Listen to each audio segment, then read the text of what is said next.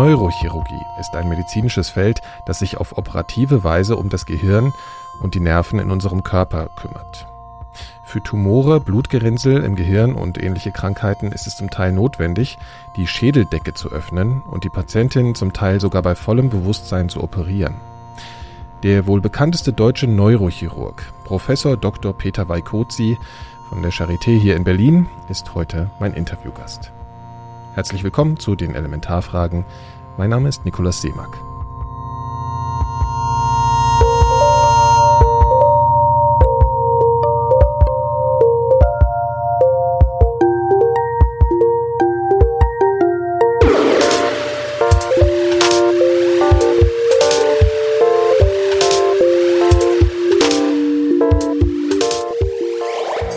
Peter Weikozi fiel mir vor ein paar Jahren zum ersten Mal auf. Ich sah den Dokumentarfilm Die Chefärzte der Charité, in dem Weikozi einer von drei porträtierten Chefärzten ist. Dort erfuhr ich einerseits, dass er 2007 der bis heute jüngste Chefarzt des Krankenhauses wurde und ich bekam einen Eindruck davon, mit welchem Druck Neurochirurgen innerhalb ihrer Tätigkeit umgehen müssen. Andererseits beeindruckte mich Weikozi in diesem Film auch durch seine offenbare Leistungsfähigkeit als Arzt, in Kombination mit einer in diesem Film wahrnehmbaren außerordentlichen Reflexions- und Empathiefähigkeit in Bezug auf den Umgang mit seinen Patientinnen.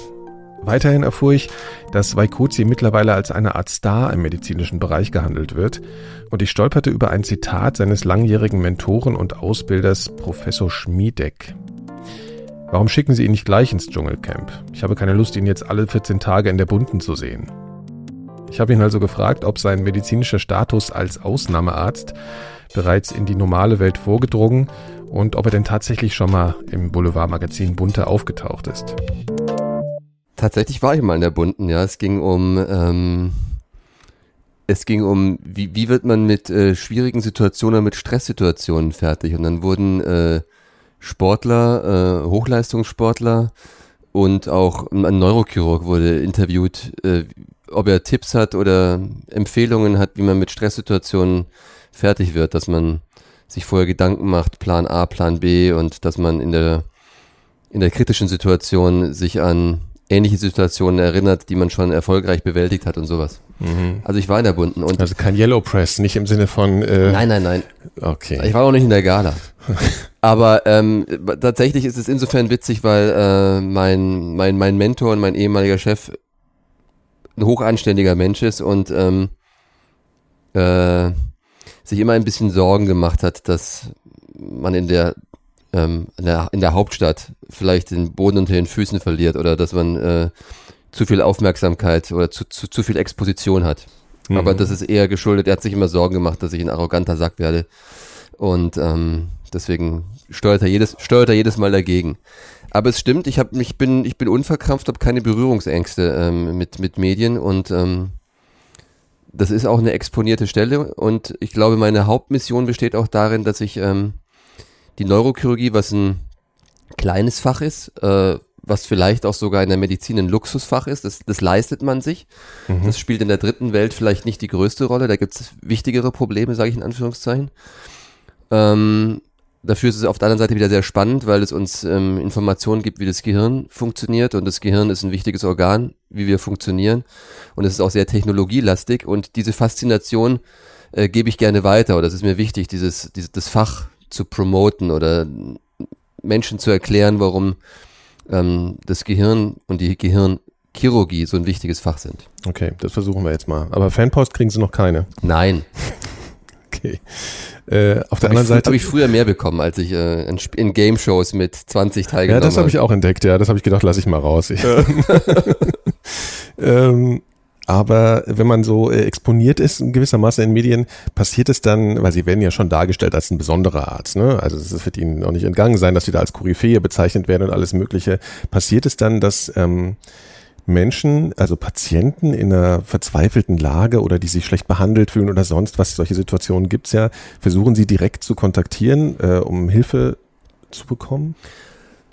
Also, dass, dass man dargestellt wird als Koryphäe ist natürlich ein zweischneidiges Schwert. Ähm, auf der einen Seite ist es natürlich schmeichelhaft, aber da darf man sich auch nichts vormachen. Ähm, genauso schnell wie man gehypt wird, wird, sind dann teilweise Enttäuschungen da, wenn man diese Erwartungen nicht erfüllen kann. Und ähm, Ärzte oder Chirurgen sind auch nur Menschen und ähm, zaubern können wir noch nicht. Aber ähm, was tatsächlich so ist, ist, dass wir hier in der Charité viele komplexe Fälle sehen, dass ich selber auch viele komplexe Fälle operiere, dass ich auch gerne Fälle operiere, ähm, wo andere vielleicht sagen, dass sie das nicht mehr machen möchten. Also ich nehme mir gerne diese schwierigen Fälle, nehme ich mir, denen, deren nehme ich mich gerne an.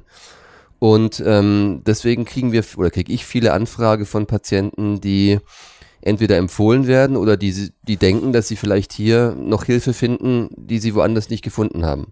Und dann gibt es Patienten tatsächlich, denen man helfen kann, wo man auch das, wo man dann auch abwägen muss, gehe ich das Risiko ein, ihm zu helfen, dem Patienten oder ihr zu helfen.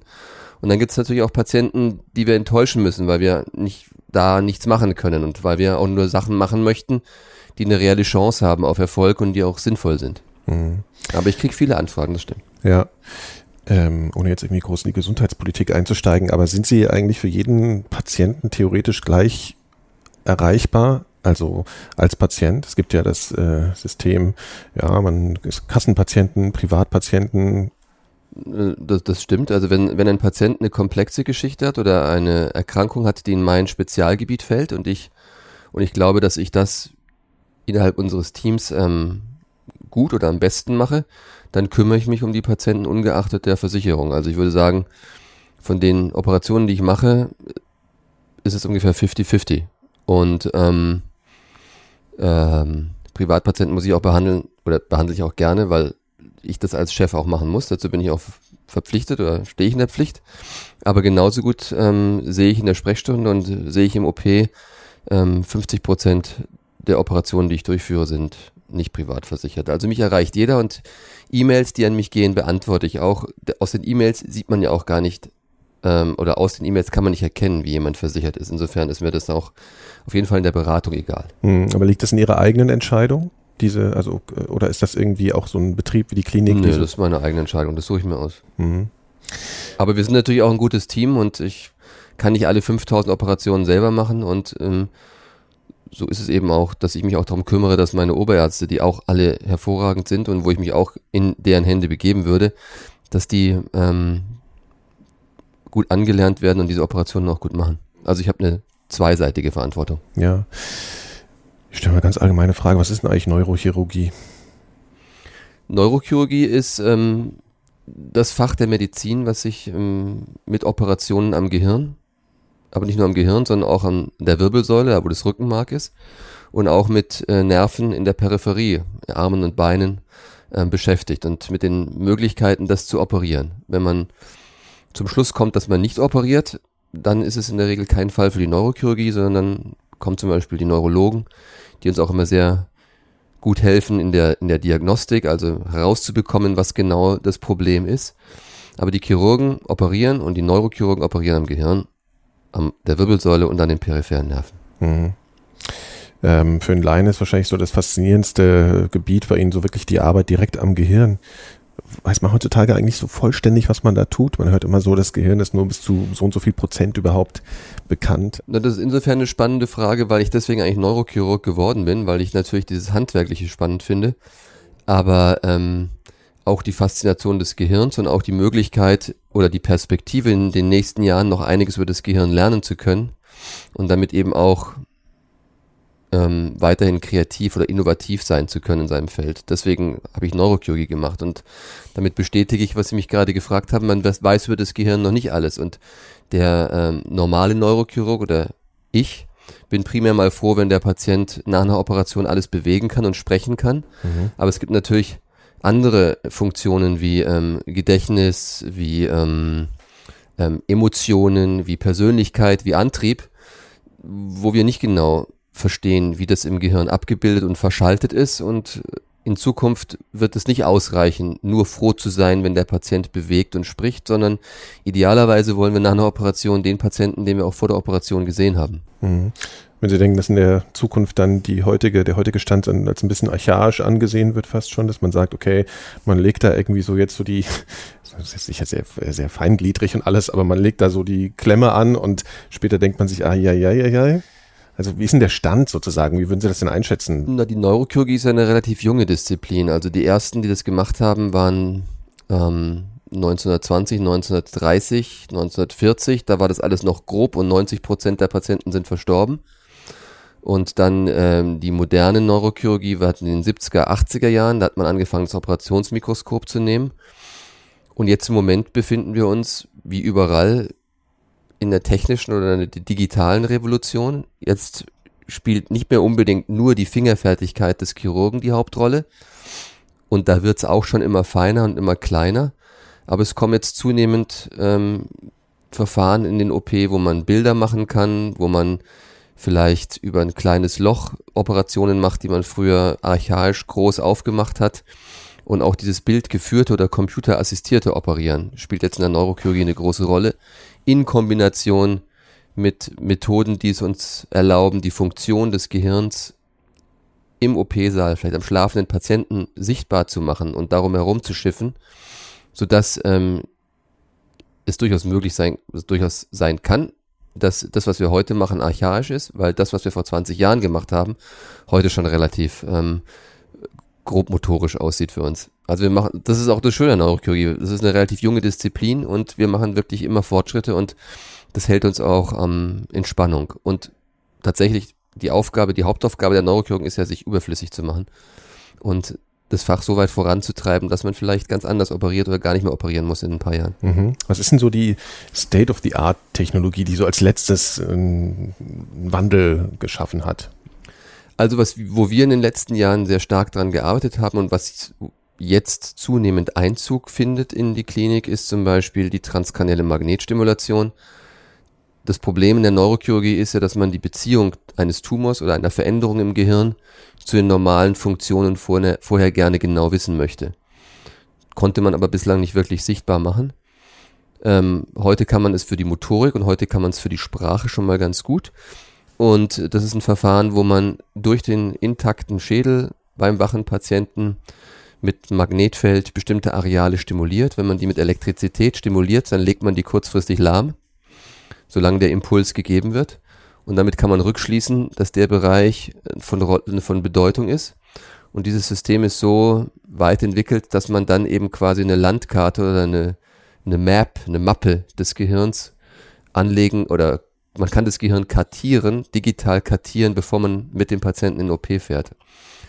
Und das ist zum Beispiel eine Entwicklung, die super spannend ist. Und das andere ist das jetzt bildgebende Verfahren wie die MRT, also eine Kernspintomographie. Mhm. Jetzt im OP ist, Patienten werden dann da drin operiert, man kann dann direkt untersuchen, was man gemacht hat und der letzte Schrei in Zukunft wird sein, dass der Patient bei der OP wach ist, ins MRT fährt, man die ganzen Funktionen sieht, die Funktion, die man vorher kartiert hat und dann kann man sich genau orientieren und vergleichen und ähm, hoffentlich vermeiden, dass man auch neuropsychologische Ausfälle danach hat, die einem bislang egal waren. Mhm. Diese Wach-OPs ist ja eine, denke ich mal, eine wahnsinnig hohe psychische Belastung für einen Patienten erstmal. So könnte man davon ausgehen. Also ich glaube, ich hätte eine furchtbare Angst davor. Ähm, Sie führen ja sicher Vorgespräche und so. Kommt es aber vor, dass ähm, Menschen, so gut sie sich auch vorbereitet haben, währenddessen äh, also erkenntlich äh, zeigen, dass sie, dass sie das nicht aushalten, dass sie. Das gibt's. Hm. Ähm, was wir machen ist, dass wir den Patienten so weit vorbereiten, dass wir ihn mit einem Team psychologisch, medizinisch vorher beraten, dass mhm. wir ihm die Umgebung zeigen, dass wir ihn vertraut machen mit so einer OP-Umgebung, wenn er dann eben aufwacht, dass er weiß, wo er ist.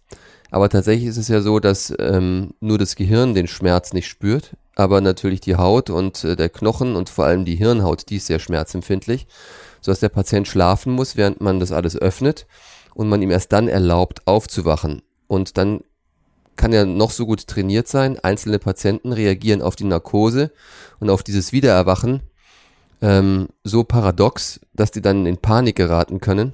Und das ist eine der unangenehmsten Erfahrungen, die man machen kann, wenn der Patient ja mit dem Kopf fixiert ist, damit er sich nicht bewegen kann und dann ein, ähm, eine Panikattacke bekommt, den dann zu beruhigen, bis er bis wieder die Narkose einsetzt, das kann, das ist ein großer Aufreger. Das passiert in etwa zehn Prozent der Fälle. Aber wir haben auch gelernt, die Narkose am Anfang so zu steuern und das ist, das ist ein Credit, der für die, für die Anästhesie natürlich geht, die haben gelernt, das alles so gut zu machen, dass der Patient dann ganz sanft aufwacht und dann passiert das eigentlich heutzutage nicht mehr. Mhm. Hat Sie mal ein Patient mit besonderer Coolness überrascht in so einer Situation? Scherze gemacht oder so? Ja, in der Tat. Also neulich haben wir äh, uns überlegt, was so die lustigsten oder die witzigsten Geschichten waren. Und ich hatte einmal vor einem Jahr einen, ähm, ähm, einen Studenten der, der Schauspielschule oder der Filmschule, der Kameramann werden wollte und der noch eine Diplomarbeit gebraucht hat und der dann durch einen Krampfanfall aufgefallen ist und in der Nähe der Sprache eine gutartige Veränderung hatte, eine, ähm, ein Blutschwamm, mhm. der das Risiko hat, bluten zu können, hat bei ihm geblutet, kann aber auch mehr Schaden anrichten, der war noch völlig intakt. Und ähm, der hat sich dann mit seinem Team als Diplomarbeit selber bei der Wachoperation gefilmt und hat dann alle Beteiligten an der Operation geinterviewt, während er operiert wurde und macht das als Verarbeitung äh, seiner Krankheit, seiner Diplomarbeit als Film. Ich denke, das ist relativ skurril. Das ne? ist ziemlich außergewöhnlich, ja, glaube ich auch. Es ist vielleicht jetzt ein bisschen so eine philosophische Frage, aber würden Sie sagen, das Gehirn ist eigentlich die, die gesamte Persönlichkeit des Menschen, macht es den Menschen komplett aus? Natürlich ist und ist das andere nur ein Motor, ist das andere nur eine Hülle? Ähm, würde ich in der Tat sagen, ja. Ähm, ich glaube, ich weiß nicht, wo die Seele ist. Äh, ich würde die Seele am ehesten irgendwo im Kopf verorten oder im Gehirn verorten. Ähm, und da spricht jetzt, glaube ich, auch nicht die Arroganz des Neurochirurgen, der sich jetzt irgendwie wichtig machen möchte. Aber ich glaube tatsächlich, dass ähm, das, was uns ausmacht, äh, Persönlichkeit, unsere Sozialisierung, die ist schließlich im Gehirn auch irgendwie gespeichert. Und das, was wir auch ähm, im Verhalten durch die, durch die Gene mitbekommen haben, würde ich am, würde ich im Gehirn verorten. Ja. Ich wüsste jetzt keinen anderen Bereich in meinem Körper, wo sowas noch sein könnte. Hm. Und Dementsprechend ist der, der Tod des Menschen auch mit dem Hirntod im Endeffekt ähm, definiert, weil die meisten der, der gleichen Ansicht sind. Mhm. Was war denn der ausschlaggebende Punkt dafür, dass Sie sich für dieses Feld entschieden haben? Wie früh waren das klar, so im Studium? Hat das auch was damit zu tun, mit so einer Faszination? Weil das ja irgendwie so eine, das hat so was Physisches und dann hat es eben so was fast schon Metaphysisches, wenn wir jetzt reden über die Seele und so. Also ist ja schon ein besonderes Gebiet. Ähm, in dem Punkt muss ich jetzt die Hörer oder muss ich jetzt die enttäuschen? Also wenn, wenn sie jetzt von mir hören wollten, dass ich das schon immer machen wollte und äh, highly, highly ambitioniert war, ja. dann muss ich das verneinen. Ich war am Ende meines Studiums in der Phase, wo ich mich nicht entscheiden konnte, weil ich so viele äh, interessante Eindrücke gesammelt hatte, dass ich nicht genau wusste, was ich machen wollte. Ich wollte auf jeden Fall was Operatives machen. Mhm. Und damals gab es äh, tatsächlich eine Ärzteschwemme, anders als heutzutage, wo es einen Ärztemangel gibt. Und ich habe dann die Bewerbungen rausgeschickt und habe gehofft, dass ich ähm, irgendeine Stelle bekomme. Aber ich habe mich für Allgemeinchirurgie, für ich konnte mir Unfallchirurgie, ich konnte mir Neurochirurgie vorstellen und habe dann eine Stelle in allen drei bekommen, deutschlandweit verteilt, was mir die Entscheidung nicht abgenommen hat. Ich hatte gehofft, der Zufall würde mir die Entscheidung abnehmen, sodass ich dann bis eine Woche vor meinem Arbeitsbeginn mich nicht wirklich entscheiden konnte und im Ende habe ich mich nur für die Neurochirurgie entschieden, weil der Mentor oder mein ehemaliger Chef, den Sie schon vorhin zitiert haben, äh, weil ich in dem so einen Vaterersatz gesehen habe und weil der mich so äh, persönlich berührt hat, dass ich dann irgendwann, als ich mich für, nicht fürs Fach entscheiden konnte, mich dann für die Person entschieden habe, die mich dann die nächsten Jahre begleiten sollte. Mhm. Ich bin also mehr oder weniger durch Zufall reingerutscht. Mhm. Wie arbeitet man sich denn an so eine, an so eine Situation, dass man irgendwann der Hauptverantwortliche ist in so, in so einer OP ran. Ich meine, das ist eine lange Ausbildung, das ist schon klar, ja, und man wächst natürlich langsam hinein. Aber ähm, hatten Sie währenddessen nicht manchmal das Gefühl, ich komme da nie hin, ich werde mich das nicht trauen? Wie haben Sie diese Hinentwicklung wahrgenommen? Oder ist das eigentlich eher so ein ganz fließender Prozess, dass man das gar nicht so wahrnimmt? Ähm, ich glaube, im Studium wird man nicht darauf vorbereitet. Mhm. Ähm, genauso wenig wie man im Studium auf äh, Führung und ähm, ähm, Teamleitung vorbereitet wird. Aber ich denke, es ist etwas, deshalb ist das Training in der Neurochirurgie relativ lange oder in jedem operativen Fach wird man, glaube ich, darauf hingeführt. Man ist ja erst Assistent und schaut zu und ähm, man muss erst mal ein paar gesehen haben. So ist das moderne Lernkonzept. Dann sagt man, wie man es machen würde. Dann macht man es unter Aufsicht und irgendwann macht man es ohne Aufsicht, also selbstverantwortlich. Mhm. Man wird schon darauf hingeführt, aber ich habe äh, heute noch Operationen, wo man sich dann in der Operation oder vor der Operation fragt, wie man das eigentlich hinkriegen soll oder weil es Neuland ist, weil es sehr kompliziert ist. Aber wenn man dann in der Situation ist und unter Stress ist, dann ist es zum einen gelernt und zum anderen ist es auch ein Stück weit Persönlichkeit, dass man ähm, dann in dieser Phase, wo man wirklich ganz alleine ist, obwohl man irgendwie im Team ist, aber wenn man da sitzt, dann ist man alleine, ähm, sich da durchbeißt und ähm, am Ball bleibt und das ähm, in Anführungszeichen durchzieht, ja. Mhm. Ich wollte später nochmal ein bisschen auf diese Beziehung auch zum Patienten irgendwie hinkommen, aber äh, ich glaube, wir müssen trotzdem nochmal so ein bisschen klar machen, äh, wie gerade Ziel dieses, dieses Faches oder um was es da geht. Also das, es geht ja um Strukturen so im äh, unteren Millimeterbereich, oder? Die sie da mit den Händen ohne, ohne Roboterunterstützung oder so behandeln. Ist das richtig? Das stimmt. Also ähm, die Blutgefäße, mit denen wir es zu tun haben, die sind teilweise weniger als ein Millimeter. Ähm, der Abstand zwischen einem Tumor und der Sprache oder der Bahn, die für die Motorik oder die Bewegung verantwortlich ist, ist teilweise ähm, zwei, zwei, drei Millimeter. Das Gewebe ist weich, das heißt, es, man rauscht leicht irgendwo rein oder man zerreißt leicht mit einer un, unbedachten Bewegung etwas. Also es sind sehr feine ähm, Strukturen, aber es sind auch sehr, sehr ästhetische Strukturen. Es riecht nicht, es ist es ist schön anzuschauen, es ist äh, eine fantastische Evolution der Natur. ist nicht gerade Gastroenterologie oder sowas. ja. Okay, aber wie, wie geht man denn damit um, dass man, ich meine, manchmal passiert es doch, dass man aus Versehen niest. Also was heißt aus Versehen? Also man niest halt und manchmal kündigt sich das ja nicht an oder man hustet. Wie, wie, wie hält man das, wie, wie, wie kann man dieses Risiko minimieren? Was es ist wieder die Ausbildung. Man sollte seine Hände aufstützen und sollte äh, okay. keine unbedachten Bewegungen machen. Aber klar, wir sind auch nur Menschen und ähm, es passiert auch mir, es passiert jedem, dass er eine unbedachte Entscheidung, eine unbedachte Bewegung macht. Und weil es dann eben alles so nah beieinander ist oder weil es eben ähm, alles auch sehr verletzlich ist und weil, wenn da ein Tumor ist, Strukturen teilweise auch verlagert werden, kann es sein, dass man was verletzt, ja. Aber das, ich glaube, jeder verletzt was, aber die Kunst liegt darin, es möglichst selten zu verletzen. Mhm. Aber wenn es sowas Banales ist wie ein Huster oder so, wie, wie, wie, kommen Sie, wie kommen Sie danach damit klar, wenn sowas passiert? Und wie offen können Sie so solche Sachen eigentlich grundsätzlich mit Patienten besprechen? Also wenn es wirklich was ganz Doofes ist, oder ein Ausrutscher ist, dann, und da kommen wir zum Fehlermanagement, ja.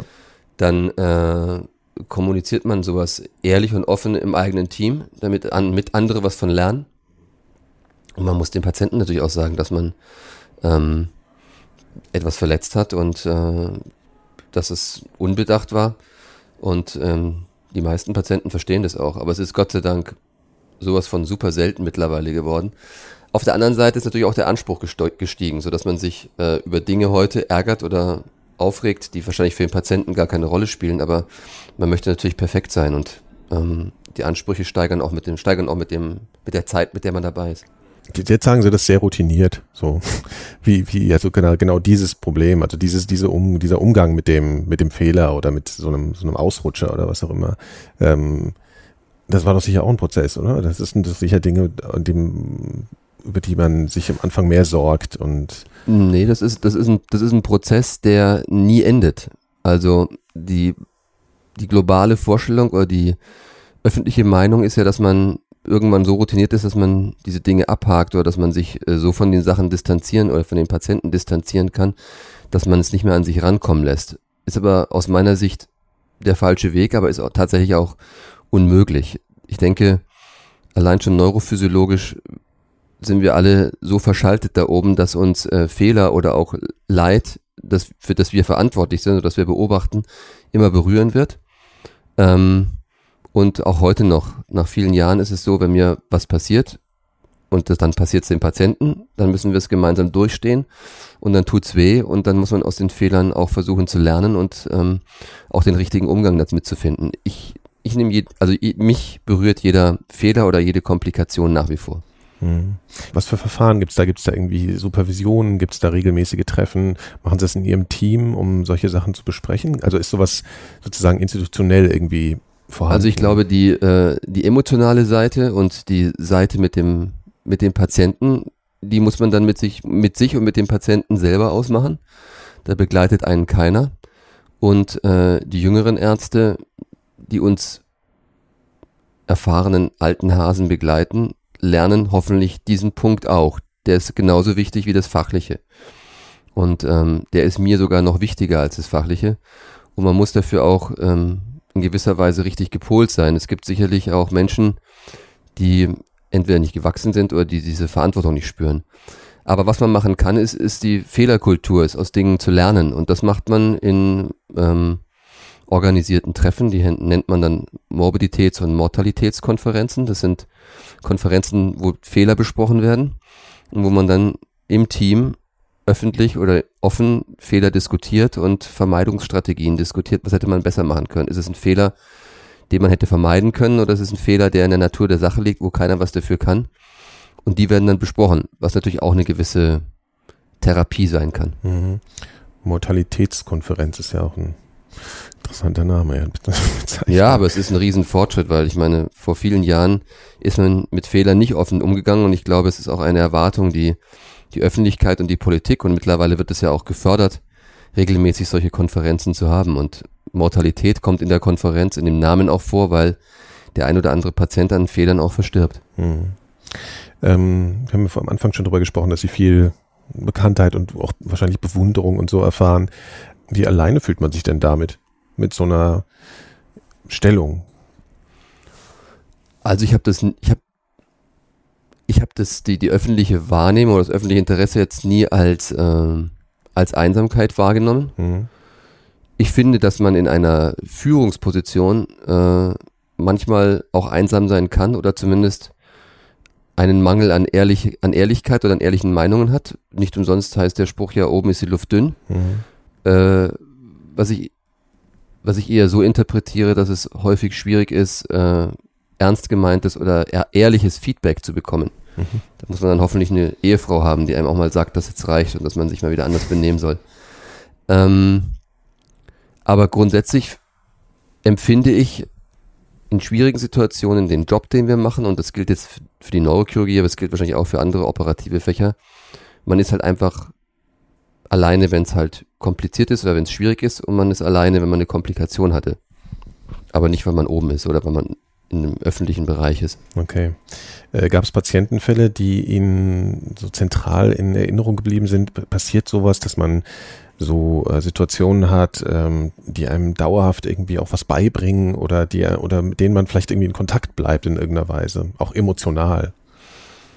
Tatsächlich ist es so, dass man die Patienten oder die Operationen oder die Behandlungen, die gut gehen, die vergisst man natürlich relativ rasch, wenn es nicht so was Außergewöhnliches ist, auf das man sich noch tagelang auf die Schulter klopft. Mhm. Ähm, aber die, die Operationen, die nicht gut gegangen sind oder die Komplikationen oder die Verläufe, die einen berührt hat, die bleiben einem schon in Erinnerung.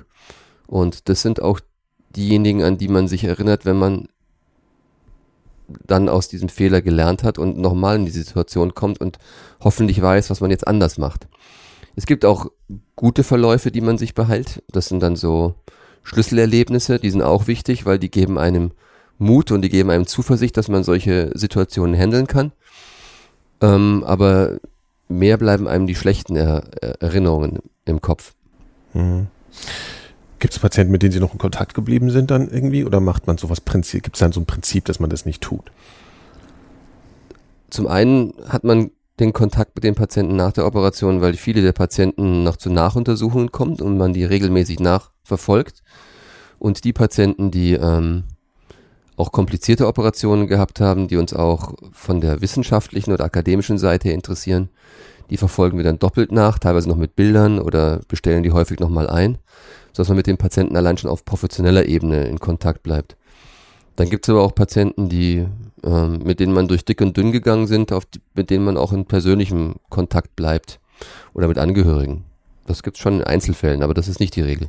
Mit meinem Studium eigentlich äh, aus Ihrer Sicht ausreichend äh, äh, auf den Umgang mit zwischenmenschlichen Situationen überhaupt vorbereitet. Also ich habe mal, um es mal transparent zu machen, ich habe es mich mal, mal versucht mit Medizin, habe dann aufgegeben.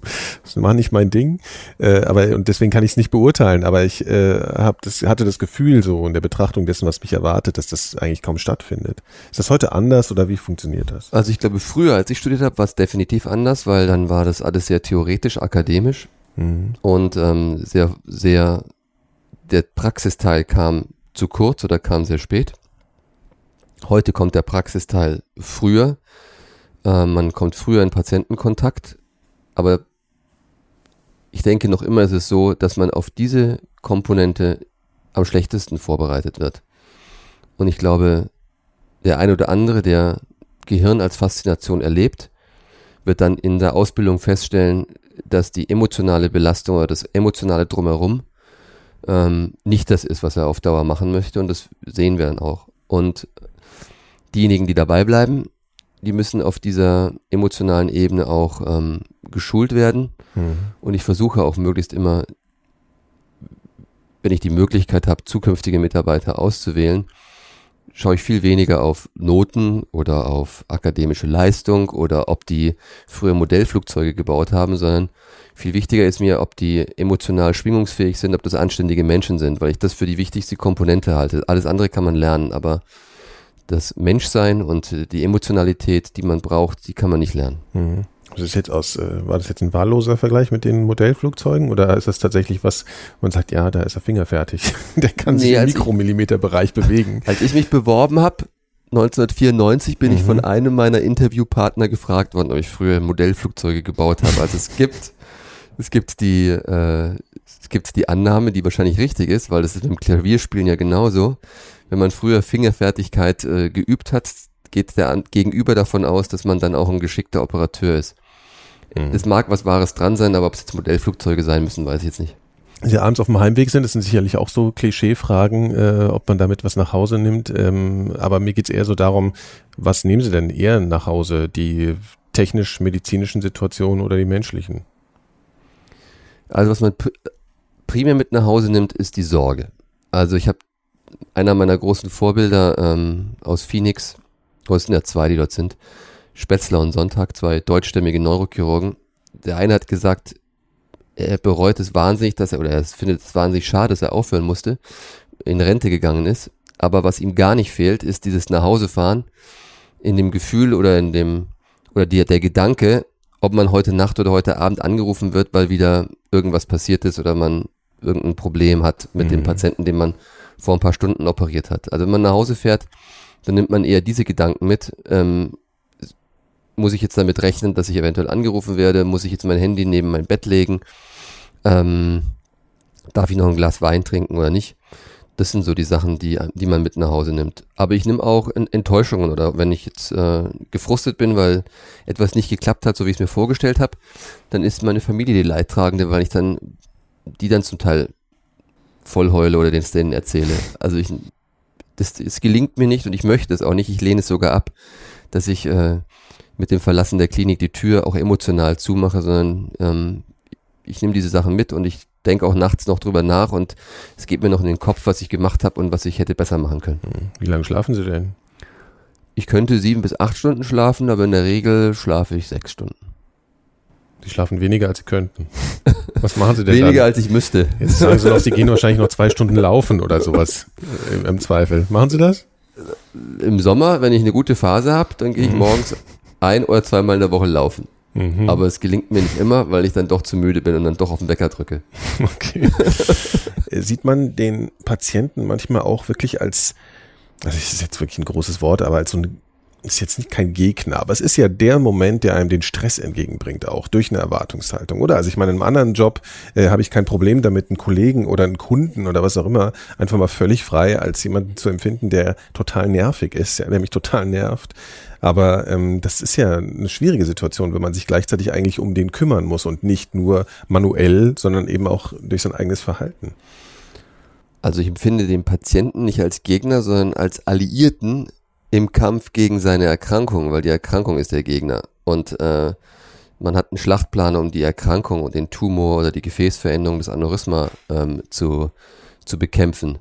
Ähm, also ich empfinde, und dass es Stress geben kann und dass es Ausnahmesituationen zwischenmenschlich gibt, ist Teil des Jobs. Aber im Endeffekt muss man diese Situation auch gut handeln weil sie Teil des Behandlungs Gesamtbehandlungskonzeptes ist. Es geht ja nicht nur drum, was im OP passiert, sondern auch, wie man danach mit diesen Schwierigkeiten und mit den Ängsten zurechtkommt. Und da darf es eigentlich kein nervig und kein Gegner geben. Da, das Ziel ist, die Krankheit zu bekämpfen und das macht man gemeinsam mit dem Patienten.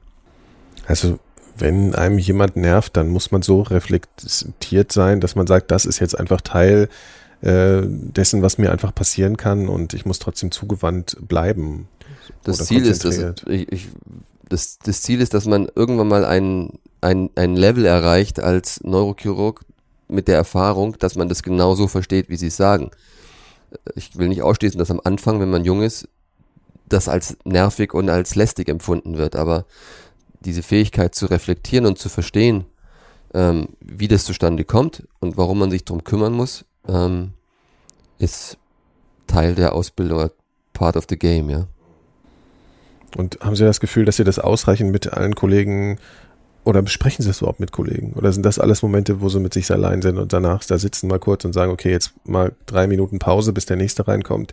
Ich muss mal gerade äh, das, das jetzt klar kriegen. Das bespreche ich täglich mit Kollegen oder wöchentlich mit Kollegen, wenn ich wieder eine Beschwerde auf dem Tisch habe und wir wieder analysieren, wie es zu dieser Situation gekommen ist, weil das ist dann genau das. Jemand hat genervt, jemand war, äh, hat zu oft nachgefragt und ähm, dann gab es eine Konfliktsituation und äh, die ist eskaliert. Und an solchen Beispielen ähm, lernen das die jüngeren Leute. Und ich bin der Chef, ich muss, das, ich muss, muss mich drum kümmern und wie in jedem anderen Geschäft muss der Geschäftsführer oder im Hotelbetrieb muss dann der Geschäftsführer, der GM sich drum kümmern, dass ähm, wieder alle Seiten befriedet und zufrieden sind. Mhm. Und da darf es natürlich, ich muss gerade dran denken, ich hatte mal so eine schwierige Situation, ähm, dass ich Zeuge auf der Straße von, einem, von einer Situation war, wo ich das Gefühl hatte, dass sich die Polizei nicht korrekt verhält. Und da kommt dieser ähm, Begriff des Chorgeistes so auf, ja, dass man so eine Loyalität hat zu dem, zu, zu den Kolleginnen oder zu den Kollegen, die ähm, natürlich keine Fehler machen wollen, denen man auch emotional natürlich nahesteht, vielleicht zum Teil, oder denen man sich loyal gegenüber fühlt. Ähm, das ist ja auch wichtig, das im Rahmen zu halten, oder? Also da nicht einfach zu sagen, okay, du wirst schon das Beste gemacht haben, zumindest hast du es gewollt und deswegen bin ich nachlässiger. als Ich meine, gerade Sie so als Chef müssen das ja sehr fein austarieren wahrscheinlich. Das stimmt, aber meine Strategie ist, dass man nach innen äh, immer die höchste, das höchste Maß an Kritikfähigkeit haben muss. Man muss innen, hinter verschlossenen Türen, kritisch mit sich umgehen und kritisch mit anderen umgehen und das diskutieren. Das heißt nicht die niedermachen, aber halt wirklich Fehler erkennen und ähm, und nach außen ähm, ist man ist man eine geschlossene Einheit und verteidigt seine Leute, weil die natürlich alles nur im besten Wissen und Gewissen machen. Aber ähm, die da draußen müssen auch vertrauen, dass die da drinnen mit sich auch hart ins Gericht gehen und daran arbeiten und ein Interesse daran haben, sich stets zu verbessern und korrekt zu verhalten. Ich glaube, das gilt jetzt nicht nur für meinen Laden, sondern das würde ich allen öffentlichen Betrieben unterstellen, ja.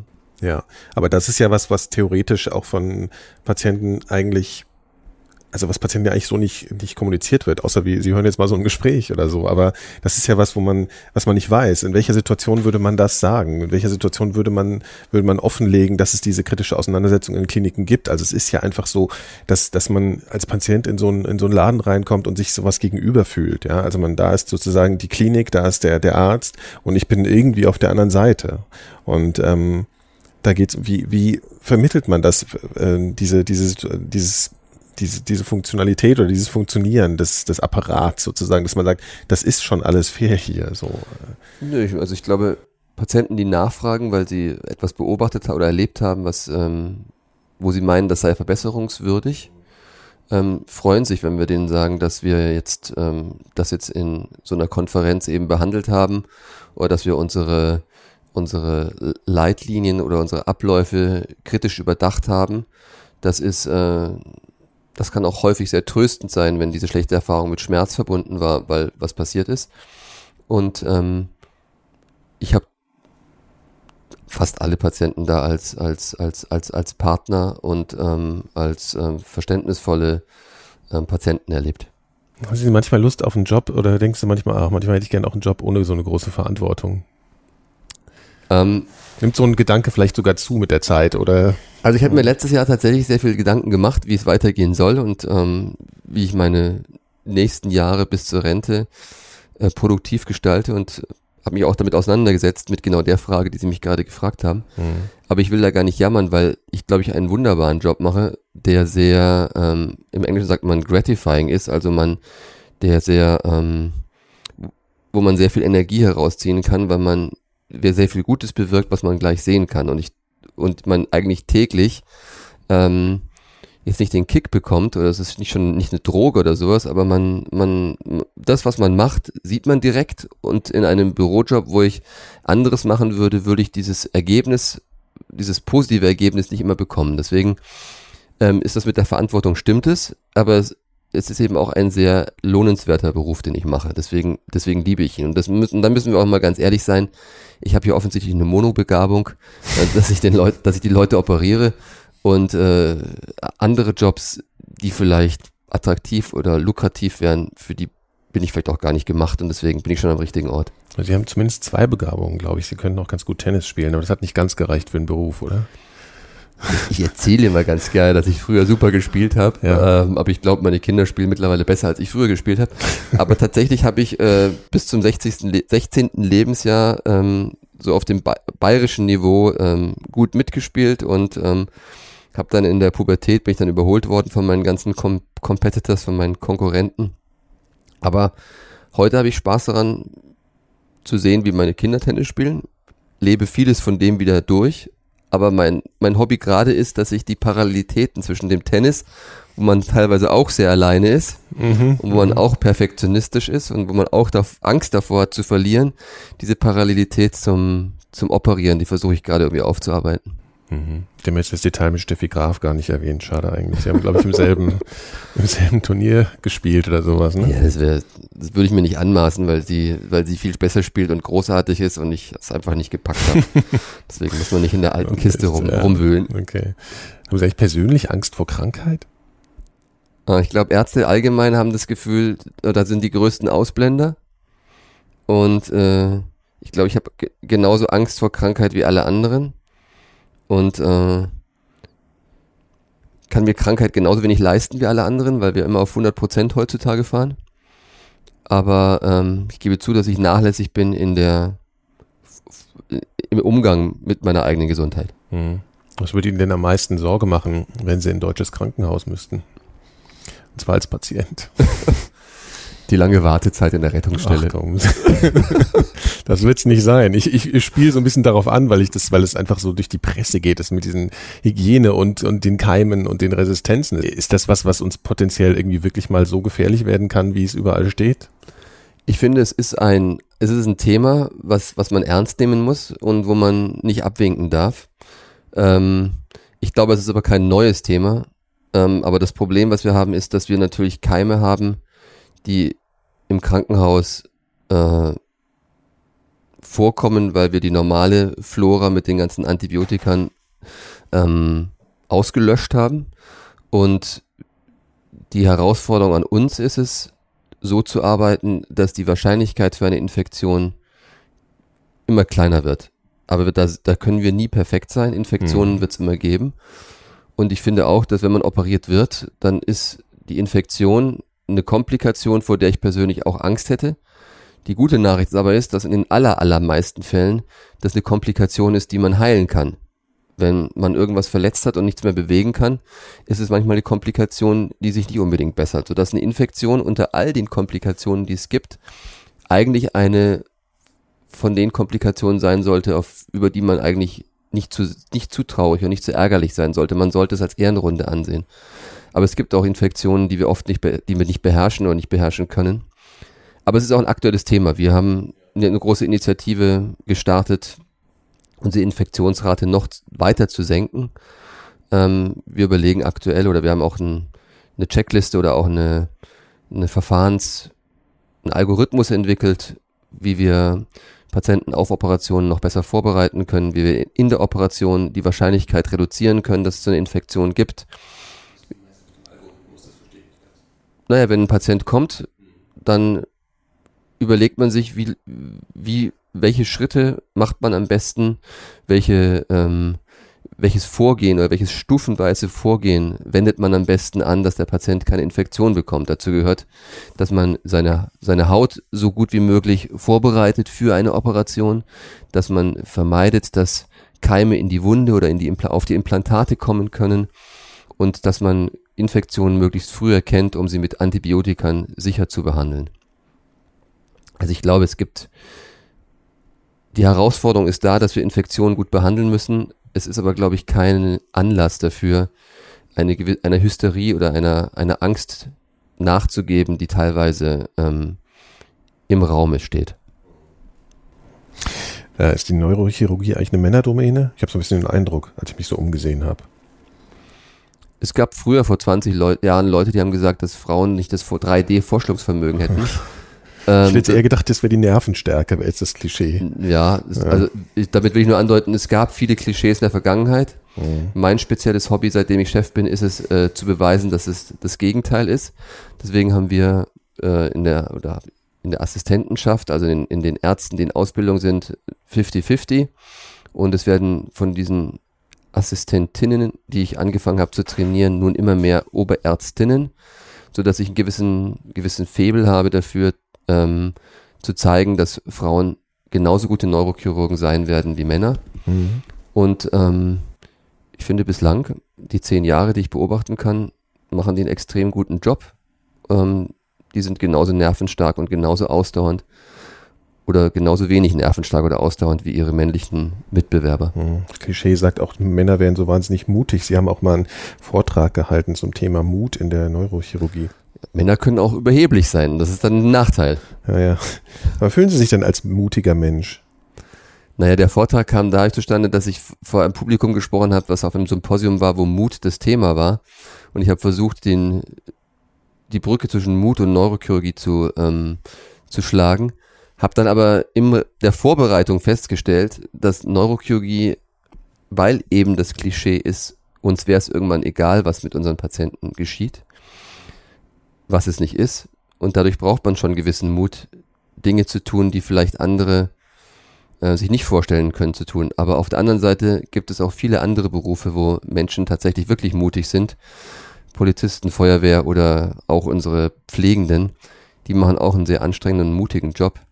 Aber es war dann Anlass zu reflektieren, was ist eigentlich an der Neurochirurgie mutig. Und ich habe so ein paar Punkte gefunden, wo ich dem Publikum versucht habe zu zeigen, dass das ein gutes Beispiel ist, wie man Mut findet, wie man mit Situationen umgeht, wo man denkt, dass einen der Mut verlässt. Haben Sie auch eins für mich, ein Beispiel?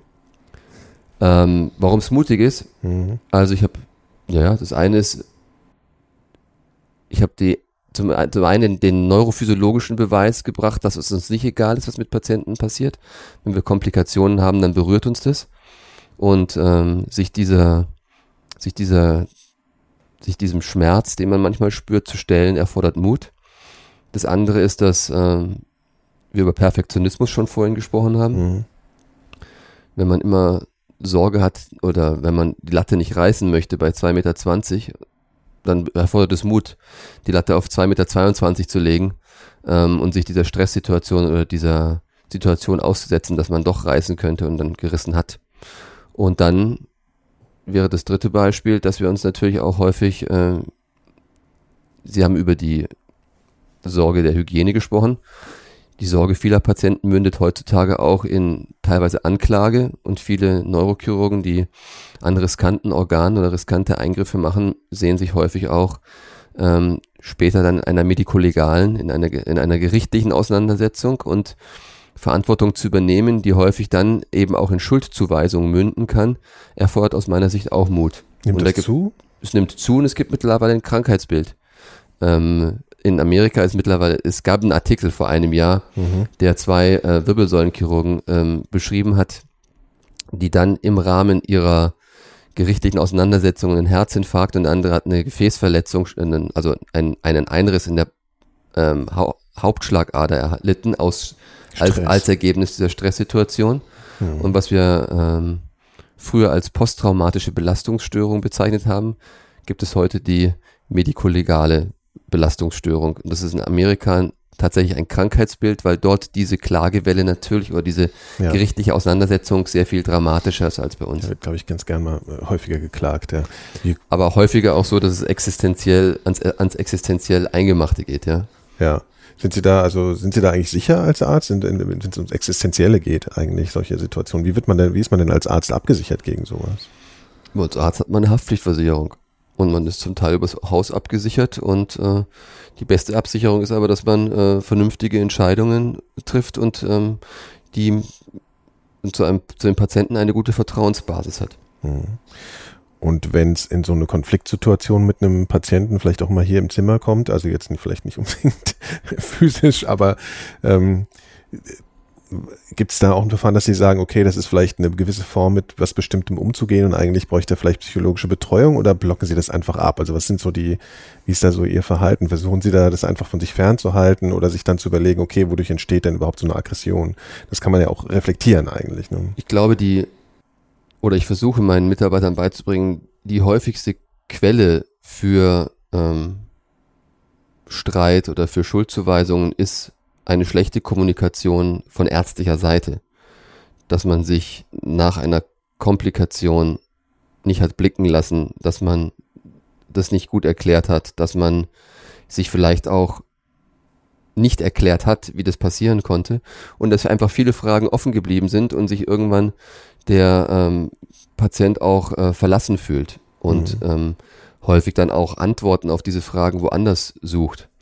Und ich glaube, in, den, in vielen Fällen, wo es zu solchen ähm, schwierigen Situationen kommt, das ist ein Kommunikationsproblem. Mhm. Nehmen Sie, weil jetzt gerade das so angedeutet haben, sich woanders Rat suchen oder so. Haben Sie das Gefühl, dass diese, ähm, naja, so äh, nicht wissenschaftlich basierten Mittel und Wege, sich medizinisch zu behandeln, zunehmen? Ich glaube, es ist ein sehr es ist ein sehr natürlich, ein sehr natürlicher Vorgang, dass wenn man schwer erkrankt ist, ähm, sich nach alternativen Methoden umsucht. Gerade in der Neuro, also gerade wir haben es mit Tumoren zu tun, wo wir sehr in Einzelfällen keine Heilung eben erzielen können oder keine Heilung ähm, zusagen können.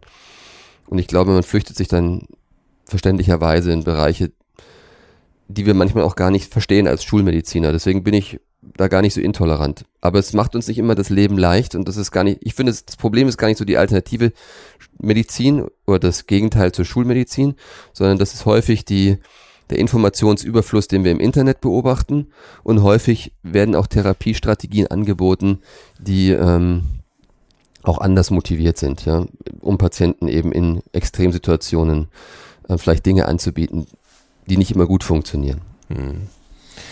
Ähm, wenn wir nochmal noch mal von Wahrnehmung und Gehirn und alles reden, ist es eigentlich vollkommen klar. Wir springen jetzt ein bisschen, weil wir ein bisschen gesprungen sind, beziehungsweise weil die äh, Dramaturgie in meinem Gesprächsfaden nicht so ganz mhm. funktioniert hat. ähm, was, äh, wie ist denn das eigentlich? Ist eigentlich vollkommen klar, was Menschen unter Narkose wahrnehmen? Nee, ist nicht klar. Ist nicht klar. Das ist nicht klar. Ähm, es fängt ja schon da an, dass es Patienten gibt, die berichtet haben, dass sie zu einem Zeitpunkt, wo alle dachten, sie wären in Narkose, Dinge mitbekommen haben. Ähm, ich glaube, das ist auch ein großer Horror, den die Patienten haben, dass sie nicht wirklich tief schlafen, sondern Dinge mitbekommen. Heute, heutzutage kann man Narkosetive messen in der Operation, sodass das eigentlich passé sein sollte. Ähm, was da in diesem Zusammenhang ganz interessant ist, dass man früher Operationen gemacht hat, wo man das äh, Herz angehalten hat und am Gehirn operiert hat ähnlich wie in der Herzchirurgie. Und dann haben Patienten berichtet, dass sie nahe Toderfahrungen gehabt haben. Das hat der ganzen Geschichte so ein bisschen Dynamik gegeben in den 90er Jahren, ob man vielleicht doch nicht so richtig schläft. Also ich glaube, wenn ich ganz ehrlich bin, Ärzte wissen nicht wirklich, was Patienten empfinden, wenn sie in Narkose sind. Hm, ich habe, glaube ich, mal irgendwas gelesen, dass, es, dass diese Medikamente zum Teil auch dazu führen, dass man einfach im Prinzip theoretisch das vergisst, was, was währenddessen genau. passiert ist. Oder es gibt so, mit, darauf, darauf hoffen wir immer. Reden Sie, äh, sagen Sie bestimmte Dinge nicht, äh, wenn Sie mit dem Patienten auch unter Narkose in Kontakt sind. Das geht ja auch darum, dass man Gespräche unter Ärzten über einen bestimmten Patienten macht man ja vielleicht woanders. Machen Sie das im OP unter der Annahme, dass der Patient schläft trotzdem oder wie wird da verfahren? Wie Sie meinen, über einen Patienten ablästern? Oder? Nee, jetzt so extrem nicht, aber ich meine, man sagt ja vielleicht, man spricht ja vielleicht eine Diagnose und man macht das vielleicht in einem anderen Ton, als man das dem Patienten jetzt beibringen würde oder so. Achtet mal da im OP drauf. Nee, bewusst nicht. Mhm. Also glaube, da ist man allein, da fühlen sie sich allein und sagen, okay, der Patient ist eigentlich nicht anwesend ja. jetzt. Mhm, genau. Mhm. Ich meine, wir haben auch Situationen, wo der Patient dann wach ist, weil wir entweder aufwachen lassen oder weil wir unter einer Lokalbetäubung ähm, operieren. Dann unterhalten wir uns mit dem Patienten ganz nett, aber ist eigentlich kein Thema, ob der Patient irgendwas mitbekommt. Und ich, ich hoffe und ich weiß auch, dass wir nicht, nicht Dinge sagen, die irgendwie schädlich sind oder schändlich sind und deswegen. Ja, klar, also das war jetzt auch nicht meine Stoßrichtung, sondern nee, eher so, ob es um eine Schonung geht. Unter welchen gesellschaftlich, medizinpolitischen, weiß ich nicht, ethischen Entwicklungen der Gesellschaft würden Sie eigentlich Ihren Job hinschmeißen? Äh. Hm. Wenn natürlich gewisse wenn man natürlich zu, in einen zu starren Rahmen eingepackt wird, wenn man, wenn bestimmte Therapiemaßnahmen nicht mehr für Patienten zur Verfügung stehen, aber wenn man uns vorschreiben möchte, was wir noch machen dürfen oder was wir nicht machen dürfen, wenn ähm, Portfoliodiskussionen aus Kostenüberlegungen gemacht werden, also Portfoliodiskussion, sprich den Eingriff, der ist zu teuer, ja. wir machen einen anderen Eingriff, der günstiger ist. Ähm, wenn die finanzielle oder wirtschaftliche Situation so knirsch wird, dass man nicht mehr ausreichend Personal hat und Sicherheit und ähm, empathische Patientenversorgung sicherzustellen. Das wären so Situationen, wo ich zumindest dagegen steuern würde, weil mir sonst die Lust vergehen würde. Hm, Gibt es überhaupt irgendwelche Situationen im OP, äh, über die Sie, also äh, Momente, wo Sie was anderes beachten müssen, außer das gesundheitliche Wohl des Patienten? Nee, Gott sei Dank nicht. Hm, gibt's nicht. Aber, aber nochmal, um das so, aber das ist, das ist ein Luxus. Also es gibt sicherlich äh, Bereiche auf der Welt, wo das nicht so ist. Mhm. Und ähm, das, das ist, ich finde es gut, dass Sie das erwähnen, weil das ein Luxus ist oder ein, ein Privileg ist, sowohl aus Sicht der Ärzte, aber natürlich auch aus Sicht der Patienten, dass man sich über dieses Thema in Deutschland keine Probleme machen muss. Und das muss man, glaube ich, hoch anrechnen. Eine Freundin Kollegin hat mir vorher so eine leicht juristische Frage gestellt und zwar in welches, mit wem ich denn mal gern mein Gehirn tauschen würde. Mit wem würden Sie denn gerne mal Ihr Gehirn tauschen? Haben Sie irgendeinen, irgendeinen Menschen, den Sie gerne mal so nah kennenlernen würden? Ich weiß nicht, mit wem ich mein Gehirn tauschen würde, aber ich bin mal gefragt worden, mit wem ich gerne in die Sauna gehen würde oder sowas, aber. ich konnte es auch nicht beantworten. Ich dachte nur, Sie haben jetzt vielleicht jemanden, wo Sie sagen, das ist jemand, den ich von seiner Kapazität her so dermaßen bewundere, dass ich äh, sage, den würde ich gerne mal näher kennenlernen in der Form. Nee, ich finde, es gibt viele, die ich bewundere, das sind dann meistens irgendwelche Monotalente, so wie ich, und mit allen kann man sein Gehirn nicht tauschen. Mhm. Ich, ich, ich, tausche mich lieber mit denen aus. Haben Sie, haben Sie ein Vorbild? Ähm, ja, also Vorbild sind zum einen die Eltern, Vorbild sind zum Beispiel zum, so, so Schlüsselpersonen, die einen begleitet haben, haben, wie zum Beispiel mein ehemaliger Chef. Mhm. Ähm, Vorbilder sind oder Rollenmodelle sind es ja heutzutage eher, Role Models mhm. ähm, sind Neurochirurgen, die in der Regel dann 20 bis 30 Jahre älter sind und die irgendwie so innovativ waren oder so charismatisch waren oder so tolle Sachen gemacht haben, dass man dem nacheifert. Ja, ich habe Vorbilder. Hm? Drei, vier, fünf. Letzte Frage. Haben Sie einen Wunsch, der sich in Ihrem Bereich irgendwie nochmal erfüllen sollte? Oder arbeiten Sie jetzt weiter und die Forschung geht so weiter und irgendwann hören Sie einfach auf? Oder haben Sie das Gefühl, da, das möchte ich sozusagen in meiner Karriere nochmal miterleben? Also ich glaube, wenn ich mal fertig bin, ähm, dann wird es wenig Leute interessieren, wie viele Operationen, ob jetzt 1000 oder 2000 in einem bestimmten Bereich oder in einem bestimmten, ob ich eine bestimmte Operation 1000 oder 2000 Mal gemacht habe. Es wird sie auch nicht interessieren, wie viel ich publiziert habe. Ich glaube, das Einzige, was zählt ist, und ähm, da möchte ich dann nochmal hin, dass äh, viele von den Leuten, die ich ausbilde, dann irgendwann mal irgendwo selber Chefs sind und ich die dann so weit promoted habe oder die dann mal so meine, meine Schüler in die Welt rausgeschickt habe, die dann alle erfolgreich sind. Denn ich glaube, wenn man viele von diesen ähm, Nachfolgern irgendwo in der in Deutschland oder auf der Welt verteilt hat und ähm, man sagen kann, man hat eine Schule aufgebaut. Das ist das, was ich noch gerne erreichen möchte.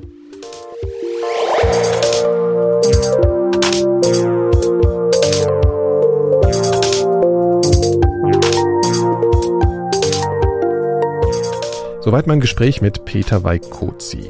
Fragen, Kritik oder Anregungen zu diesem Gespräch oder zu den Elementarfragen allgemein könnt ihr per Mail loswerden. Meine Adresse ist nikolas.seemark.4000herz.de. Alle weiteren Folgen der Elementarfragen findet ihr unter elementarfragen.4000herz.de. Meine KollegInnen und ich produzieren unter dem Dach unseres Podcast-Labels 4000 Hertz auch noch weitere Podcasts. Letztes Mal habe ich euch ja von unserem neuen, wirklich empfehlenswerten Podcast Reflektor mit Jan Müller von der Band Tokotronic erzählt. Und heute gibt's gleich wieder ein neues Format bei 4000 Hertz. Es heißt Planet B, Ideen für den Neuanfang. Und der Gastgeber Michael Seemann, auch bekannt als MS Pro, spricht dort mit Philosophen, Sozialwissenschaftlern und ähnlichen Gästen über die Möglichkeit einer besseren Gesellschaft in Form eines alternativen Planeten. Hier kommt der Trailer für unseren neuen Podcast.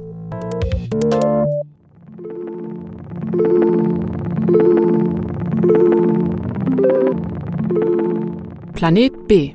Ideen für den Neuanfang. Neuanfang. Mein Name ist Michael Seemann und ich sitze hier mit Nikolaus Seemack, meinem Produzenten ähm, für dieses völlig neue Format. Genau, wir sitzen hier im Studio bei 4000 Hertz und du willst einen Podcast machen. Genau. Ich bin ja schon sehr lange unterwegs mit Podcasts, äh, schon bald seit zehn Jahren. Und jetzt war es einfach mal Zeit, was Neues zu machen. Ich habe mich viel mit Digitalisierung, dem Internet und den damit verbundenen Diskursen und Hoffnungen beschäftigt. Ich war sehr, sehr lange auch eher auf der optimistischen Seite. Ich habe sehr viel Hoffnungen und äh, sehr viel Zukunftsmöglichkeiten äh, in der digitalen Technologie gesehen und das tue ich eigentlich auch immer noch. Aber auch mir wurde die Laune verfinstert äh, über die Zeit. Auch dir. Auch mir, sogar ja, mir. Ja. Ich glaube, am ehesten kann man das an dem Schicksalsjahr 2016 festmachen, wo die Technologien und, und der Nutzen in eine Richtung gekippt sind, die ich für sehr, sehr schädlich halte. Ähm, wir erinnern uns an die Trump-Wahl, wir erinnern uns an den Brexit, wir erinnern uns an die Rolle von verschiedensten Akteuren, die Social Media und den allgemein demokratisierten Diskurs im Internet ähm, als Hebel missbraucht haben, kann man sagen, um sehr krude Vorstellungen davon, wie sie sich die Welt gestalten wollen, äh, umzusetzen. Und das ist, ähm, das hat mich sehr erschreckt. Natürlich gibt es auch andere Probleme im Internet, äh, in der Digitalisierung. Wir erinnern uns an Edward Snowden, wir erinnern uns ähm, an die zunehmende Monopolisierung und die Machtakkumulation der Plattformen. Das sind natürlich alles Themen, mit denen ich mich sehr lange schon beschäftige. Und äh, all das hat zu einer, sag ich mal, negativen Grundstimmung geführt, die mich dann aber wiederum sehr, sehr schnell wieder angenervt hat. Das tun ja so negative Grundstimmungen generell. Ne? Genau. Das macht nicht richtig Spaß. Genau, also manche Leute fühlen sich sehr, sehr wohl in der, ähm, in, in der Rolle des Kritikers und des ewigen Kritikers, der halt ständig irgendwie sozusagen an allem rummickelt. Ja. Ähm, ich persönlich finde das immer so, so ein bisschen passiv und defensiv, so ein bisschen so diese Rückzugsgefechte halt ständig zu führen. Und das nervt mich persönlich und ich, mich nervt es in dieser Rolle zu sein. Und deswegen habe ich mir gedacht, wie kann ich wieder einen konstruktiven Diskurs führen, der weder sozusagen in die Naivität eines alles umarmenden Utopisten verfällt, auf der anderen Seite aber auch nicht ähm, halt sozusagen äh, Trübsalblasende Uphill-Battles kämpft, ja, mhm. sondern ich dachte mir, jetzt muss man einfach mal über Zukunft nachdenken, unabhängig davon, ob sie jetzt sozusagen aus dem jetzigen, äh, aus der jetzigen Situation verwirklichbar scheint.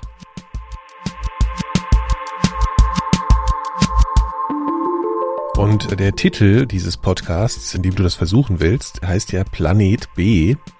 Ich kenne diesen Begriff vor allen Dingen aus äh, damals so in den USA gewesen, als es diese Anti-Trump-Demonstration äh, ganz äh, extrem gab. Und da gab es immer auf diesen Schildern diesen Spruch, There is no Planet B, ne, der sich so primär so ein bisschen auf diese Klimageschichte bezieht, also auf die Klimaproblematik. Ähm, äh, genau, und wir nennen das, den Podcast jetzt Planet B. Warum?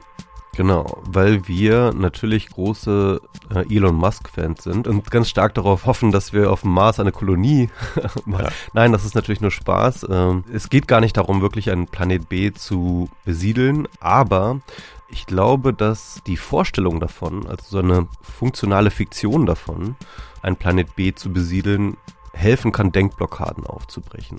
Es geht natürlich darum, dass wir Leute einladen, die eine ganz besondere Zukunftsvision haben, die bereits sozusagen eine radikale Idee für ähm, eine andere Gesellschaft mitbringen und mit ihnen darüber zu sprechen, wie sie einen Planet B konstruieren würden. Wie würden Sie eine Gesellschaft auf, auf dem Planet B konstruieren? Also auch, auch nicht nur übergreifend, sondern in einem bestimmten Bereich. Ne? So, also jetzt, die haben jetzt nicht alle einen kompletten Gesellschaftsentwurf, sondern Genau. es geht damit um einzelne Leute, die sich mit bestimmten Themen beschäftigen, wo sie eine neue revolutionäre Idee haben. Lade diese Leute wohlwollend ein, weil ich äh, ihre Zukunftsvision spannend und interessant und diskussionswürdig finde.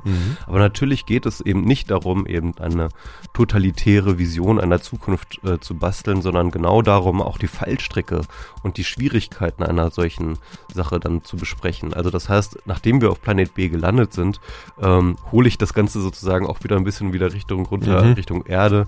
Okay, ähm, worüber reden wir denn dann überhaupt? Oder worüber redest du eigentlich dann konkret? Also was sind jetzt so Themenbeispiele, um sich das mal ein bisschen klarer vorstellen zu können? Also ein, ein Beispiel dazu, dafür ist zum Beispiel, dass wir darüber reden, äh, warum braucht es eigentlich Geld? Ja? Also ähm, ist Geld als Medium des Austausches nicht völlig veraltet und ob wir nicht äh, sozusagen eine Gesellschaft ohne Geld denken sollten? Geld wird dazu eingesetzt, Arbeiten und Güter zu verteilen. Äh, Und in dem Augenblick, in dem wir alle Transaktionen, also alle einzelnen Verteilungen äh, datenmäßig nachvollziehen können, äh, können wir uns bessere Verteilmechanismen einfallen lassen als Geld.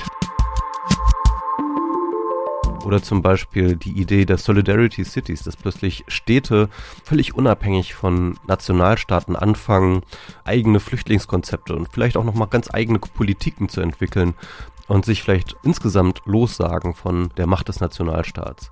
Die Solidarity City, das ist ein Netzwerk, ähm, dem sich Berlin jetzt offiziell angeschlossen hat von Städten, die versuchen, äh, in Kooperation miteinander ein sicherer Hafen zu sein. Sicherer Hafen ist natürlich ein Schlagwort, vor allem vor dem Hintergrund, dass ähm, Italien die Häfen dicht gemacht hat im Mittelmeer für Geflüchtete und Rettungsboote. Und äh, da haben, daraufhin haben einzelne Städte wie Neapel sich selbst zum sicheren Hafen erklärt und haben sich ähm, selbst dem widersetzt und haben versucht, die Schiffe einlaufen zu lassen, obwohl ihre nationale Regierung es verboten hat und die ähm, Seegrenzen ab, abgeschottet hat. Wir haben zum Beispiel auch eine Folge gemacht über, wie Revolutionen an sich überhaupt stattfinden. Das heißt also die Gegenthese zum Planet B. Wie können wir tatsächlich radikalen sozialen Wandel in der Gesellschaft durchsetzen? es gibt in jeder Gesellschaft bestimmte, ich nenne das Ankerpraktiken, so bestimmte grundlegende, selbstverständliche Vollhandlungsvollzüge, auf denen ganz viel anderes aufruht. Und die so selbstverständlich sind, dass man sich gar nicht mehr vorstellen kann, das anders zu machen. Und sowas wie ein Übergang von einer Standesgesellschaft zu einer Gesellschaft von Gleichfreien ist diese Art von Paradigmenwechsel, wo etwas, was vorher überhaupt nicht, das war nur nicht nur eine Minderheitenposition, sondern das war an einem bestimmten historischen Moment völlig undenkbar, dass man sagen würde, alle Menschen sind gleich und das bezieht sich auf Naturrechte auch noch. Und dann gibt es eine, eine Phase, in der man gar nicht mehr dahinter zurück kann und sich gar nicht mehr vorstellen kann, was es hieße, in dieser Art von hierarchisch geordnetem Kosmos ähm, zu leben. Das beschreibe, würde ich als Revolution oder Paradigmenwechsel im Sozialen beschreiben.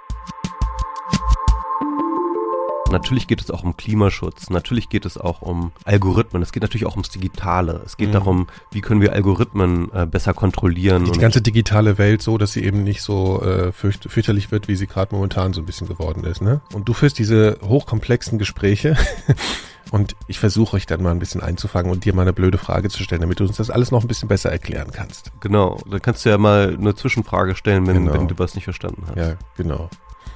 Das mache ich. Alles klar. Ja, okay, ich bin sehr gespannt, wie das wird. Auf jeden Fall könnt ihr das Ganze hier abonnieren unter planetb.4000herz.de. Da gibt's auch alle Infos nochmal zu dem äh, Format. Wir versuchen äh, im zweiwöchentlichen Rhythmus hier eine Folge herauszubringen. Und äh, das gibt's überall. Apple Podcasts, Spotify, Deezer und natürlich ganz frei als ganz normalen Podcast in eurem Internet.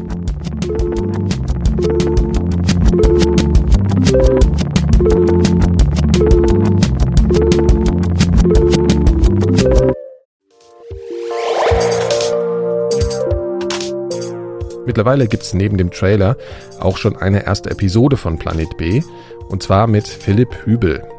Michael spricht mit ihm darüber, warum unsere Gesellschaft seit einiger Zeit so aus den Fugen geraten scheint. Alle Folgen von Planet B gibt's unter planetb.4000herz.de und natürlich bei Apple Podcasts, Spotify und überall, wo es Podcasts gibt. Auf 4000herz.de gibt's auch noch eine ganze Menge anderer Podcasts, schaut euch doch einfach mal um. Die Musik, die ihr im Hintergrund hört, ist übrigens von Ambi One. Der Track heißt Lime Green und ist auf Bandcamp unter einer Creative Commons Lizenz erschienen. Vielen Dank fürs Zuhören, für eure Rezensionen und Sternchen bei Apple Podcasts und überall dort, wo man die Elementarfragen kommentieren und bewerten kann. Bis bald. Eine Produktion von 4000 Hertz.